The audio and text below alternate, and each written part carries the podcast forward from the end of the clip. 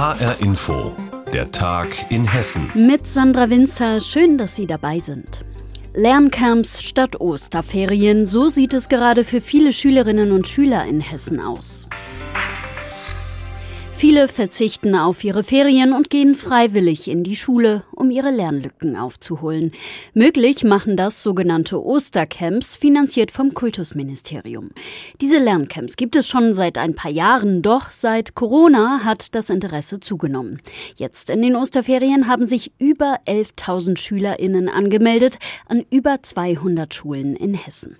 Marie-Kathrin Fromm war für uns beim Ostercamp an einer Gesamtschule in Offenbach. Zähler mal Zähler, Nenner mal Nenner. Bruchrechnen steht auf dem Stundenplan. Die Siebtklässler der Offenbacher Schillerschule bekommen von ihrem Lehrer ein Arbeitsblatt mit Rechenaufgaben. Jedes Kind sitzt mit der Maske auf der Nase an einem einzelnen Tisch, zwei Meter entfernt von den anderen. Es ist das erste Mal seit Dezember, dass die Siebtklässler in die Schule dürfen. Monatelang hatten sie nur Distanzunterricht zu Hause am PC, sagt Meliha. Es ist auf jeden Fall ein sehr großer Unterschied, weil der Lehrer vor uns steht und auch sieht, dass wir mitmachen wir können auch richtig zeigen, welche Aufgabe wir nicht können. Also ich lerne sehr viel. Außerdem freut sie sich, dass sie endlich wieder ihre Freunde in der Schule wieder sieht. Beim Unterricht zu Hause war die 13-Jährige oft auf sich alleine gestellt, hatte online mit technischen Pannen zu kämpfen. Ich habe auch keine Schwester oder Bruder, größeren, der mir das auch erklären kann. Meine Eltern sind auch nicht so gut. Deshalb konnte ich nicht alles machen. Beim Ostercamp haben die Schüler der integrierten Gesamtschule jetzt Mathe, Deutsch und Englisch, um ihre Lücken aufzuholen. Von den insgesamt 1000 Schülern haben sich 90 beim Lerncamp angemeldet. Und zwar nicht unbedingt, weil ihre Eltern das so wollen, sondern weil sie die Schule vermisst haben, sagt der zwölfjährige Jamel. Ich hatte Schwierigkeiten bei diesen Sachen. Es war sehr schlimm für mich. Und da habe ich gesagt zu meinen Eltern, dass ich zum Ostercamp gehen möchte. Das hessische Kultusministerium übernimmt zwar die Kosten für das Lerncamp, doch um die Vor Vorbereitung und die Umsetzung müssen sich die Schulen alleine kümmern. Lehrer Renato Stanic übernimmt das in Offenbach schon seit zwölf Jahren. Die Organisation war schon immer äh, sehr viel Aufwand und insbesondere dieses Jahr auch wegen Corona, weil wir jetzt Dinge machen müssen zusätzlich, die wir früher nicht machen mussten. Die Lehrer müssen dafür sorgen, dass alle Abstand halten, eine Maske tragen. Sie müssen lüften, reinigen, desinfizieren. Doch der Aufwand lohne sich, sagt der Koordinator der Schillerschule. Denn in den Lerncamps könne man den Unterricht viel flexibler gestalten als sonst. Je nach Bedarf kann es dann sein, dass dass wir vielleicht erstmal in einer kleinen Runde uns unterhalten und den gestrigen Tag reflektieren oder über Pläne am Wochenende äh, reden oder irgendwelche Probleme, was auch immer. Und ähm, dafür ist ja meistens im Regelunterricht keine Zeit. Also das sehe ich als ganz großen Vorteil. Und das sind sehr kleine Lerngruppen. Also äh, im Schnitt sind das zehn Kinder pro Klasse. Und da kann man echt ganz tollen Unterricht machen. Für Jamel und Meliha ist die Sache klar. Sie verzichten auf ihre gesamten Osterferien, um zu lernen. Weil wir hatten so lange Ferien und können jetzt richtig in die Schule gehen. Ich wollte es ausnutzen, weil falls nach den Osterferien nochmal keine Schule aufgeht, haben wenigstens etwas gelernt. Marie-Kathrin Fromm war beim Ostercamp in Offenbach. Viele Schülerinnen und Schüler in Hessen lernen gerade freiwillig. Kommenden Sonntag ist eine Demonstration der sogenannten Querdenker geplant. Auf dem Rebstockgelände in Frankfurt. Eine Veranstaltung, die eigentlich vor dem Gebäude des Hessischen Rundfunks geplant war. 1000 Menschen sind angekündigt. Die Polizei geht davon aus, dass es mehr werden. Wie sicher ist das Ganze? Mein Kollege Gerd Kuhn hat mit Ordnungsdezernent Markus Frank über die geplante Demonstration in Frankfurt gesprochen. Und ihn gefragt, ob er genauere Erkenntnisse darüber hat, wer hinter dieser Veranstaltung am Sonntag steckt.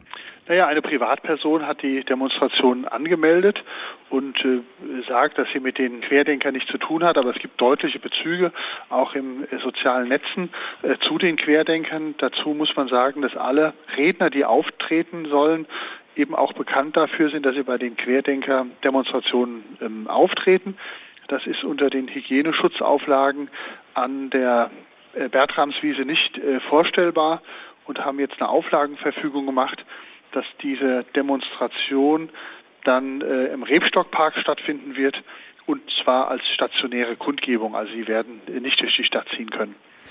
Bei ähnlichen Demonstrationen in Stuttgart oder in Kassel hatte es anschließend massive Kritik an den Sicherheitskräften gegeben. Der Vorwurf zu lasches Eingreifen bei groben Verstößen gegen die Hygieneverordnung. Wie sieht denn Ihr Sicherheitskonzept für Frankfurt aus? Naja, wir haben eine Reihe von harten Auflagen gemacht.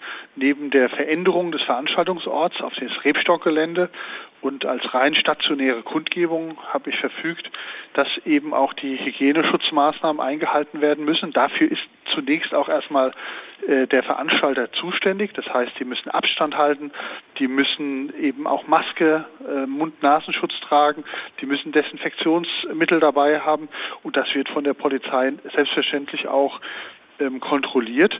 Und wenn das nicht eingehalten wird, dann muss die Versammlung aufgelöst werden. Rechnen Sie denn damit, dass trotz des Veranstaltungsortes Rebstockgelände einige Teilnehmer auch vor den Hessischen Rundfunk kommen werden, möglicherweise auch mit Gewaltabsichten? Die Polizei ist auf jeden Fall darauf eingestellt. Es wird an mehreren Stellen auch zum Schutze unseres äh, HR-Geländes äh, Polizeikräfte im Einsatz sein. Können Sie es eigentlich nachvollziehen, dass Gerichte solche Veranstaltungen erlauben, obwohl es immer wieder zu Verstößen gegen die Auflagen kommt dabei? Genau das haben wir ja abzuwägen. Wir haben ja vor wenigen Monaten eine für 40.000 Menschen geplante Veranstaltung verbieten müssen, weil der Hygieneschutz nicht gewährleistet wurde. Wir haben Recht bekommen bis zum Bundesverfassungsgericht und jetzt haben wir verfügt, dass wir eben den Ort ändern. Ich hoffe, dass Gerichte, die sehr kritisch sind mit Verfügung, der Versammlungsbehörde das bestätigen werden. Aber Sie haben recht, es ist für eine Versammlungsbehörde nicht einfach, so eine Versammlung zu verbieten. In Kassel und Stuttgart haben wir mehrfach ja Erfahrung gemacht, dass die Kolleginnen und Kollegen die Versammlung verboten hatten und sie dann von den Gerichten wieder erlaubt wurde. Und dann kam es zu diesen schlimmen Ausschreitungen.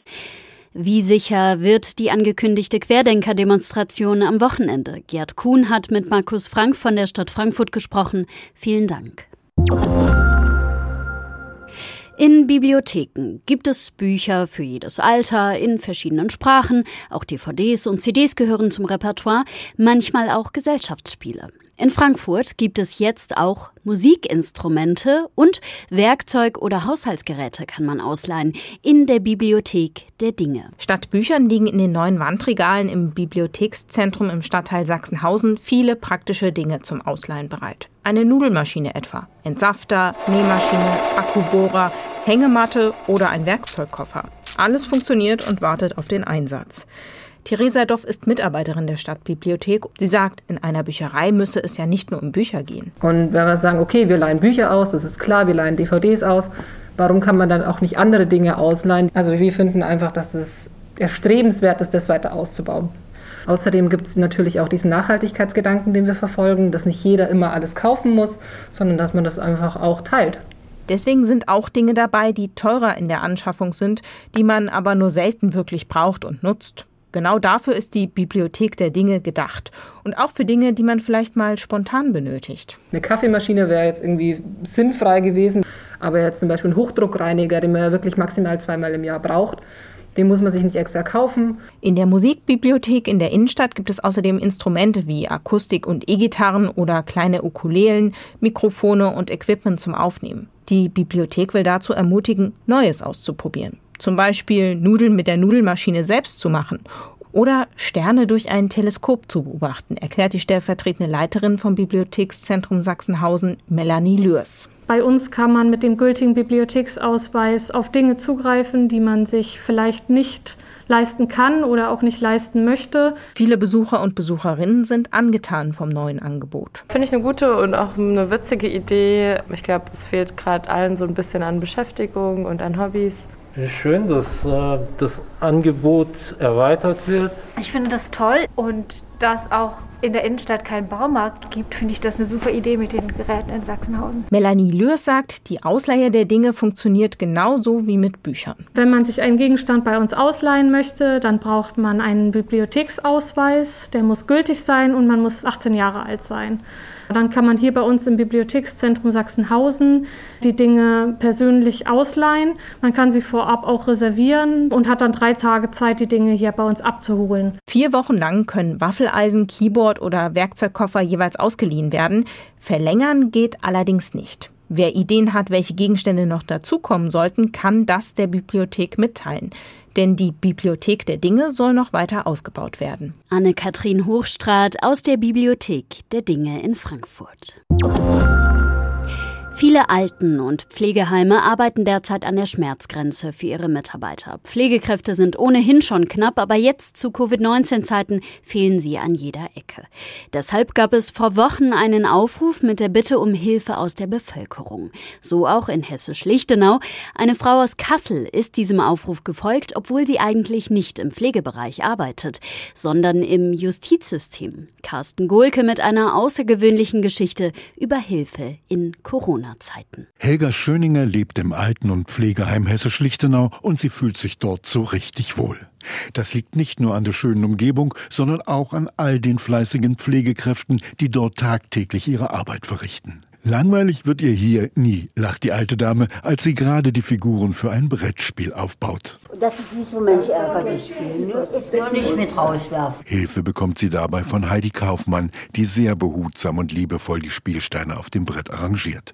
Normalerweise ist Heidi Kaufmann Gerichtsschreiberin und nicht etwa gelernte Altenpflegerin. Ich bin äh, beim Landgericht Kassel angestellt. Da bin ich im äh, Protokolldienst also muss in diese großen Straßsachen muss ich reingehen und bin noch Schreibdienstleiterin. Als sie eine Aufforderung in der lokalen Zeitung gelesen hat, dass Pflegekräfte dringend gesucht werden, da wollte sie helfen. Erfahrungen hat Heidi Kaufmann bereits bei der Pflege ihrer Schwiegermutter gesammelt, die nach einem Sturz dringend auf Hilfe angewiesen war. Da ist so in mir der Gedanke gekommen, dass ich das halt auch gerne mal so ehrenamtlich machen würde. Drei Tage pro Woche hilft sie nun im Alten- und Pflegeheim in Hessisch-Lichtenau neben ihrer eigentlichen Arbeit. Besonders das familiäre Verhältnis zu den Bewohnern im Heim hat sie sofort begeistert, auch wenn die Arbeit sie manchmal vor außergewöhnliche Herausforderungen stellt. Es ist viel Laufarbeit, helfe beim Waschen, mache die Betten, mache Mülleimer leer, also alles das, was sie halt so machen. Da war zum Beispiel der ältere Herr, den sie rasieren sollte, ohne dass sie jemals eine Gesichtsrasur ausprobiert hatte, oder das Hörgerät einer Bewohnerin, dessen Batterien ausgewechselt werden sollten. Die Anleitung dazu war aber nirgendwo auffindbar. Oder eben auch das Brettspiel, das sie noch nie gespielt hat und zu dem sie, Helga Schöniger und Lieselotte Schmiede herausgefordert haben. In unserem Alter braucht man liebe Menschen. Lieselotte Schmieder ist bereits 93 Jahre alt und seit einem Jahr wohnt sie in der Einrichtung. Ihr Mann ist erst vor wenigen Tagen hier verstorben. Und da war die Heidi mir eine sehr große Hilfe, denn sie war richtig am Sterbebett meines Mannes. Und da war ich sehr dankbar. Sie hofft nun, dass Heidi Kaufmann auch nach ihrem achtwöchigen Corona-Hilfseinsatz noch für viele Stunden den Heimbewohnern zur Verfügung stehen wird. Denn genau wie sie haben viele der Bewohner die Gerichtsschreiberin aus dem Landgericht und Altenpflegerin auf Zeit ins Herz geschlossen. Ich komme auf jeden Fall am Wochenende wieder. Wenn ich frei habe. Das wäre schön. Das mache ich auch. Das wäre herrlich. Ja. Carsten Gohlke über Pflegekräfte in Alten- und Pflegeheimen in Corona-Zeiten und über Menschen, die dort helfen, obwohl sie eigentlich gar keine ausgebildeten Pflegekräfte sind. Und das war der Tag in Hessen mit Sandra Winzer. Die Sendung finden Sie täglich auch als Podcast auf hrinforadio.de. Ich wünsche Ihnen ein schönes Wochenende.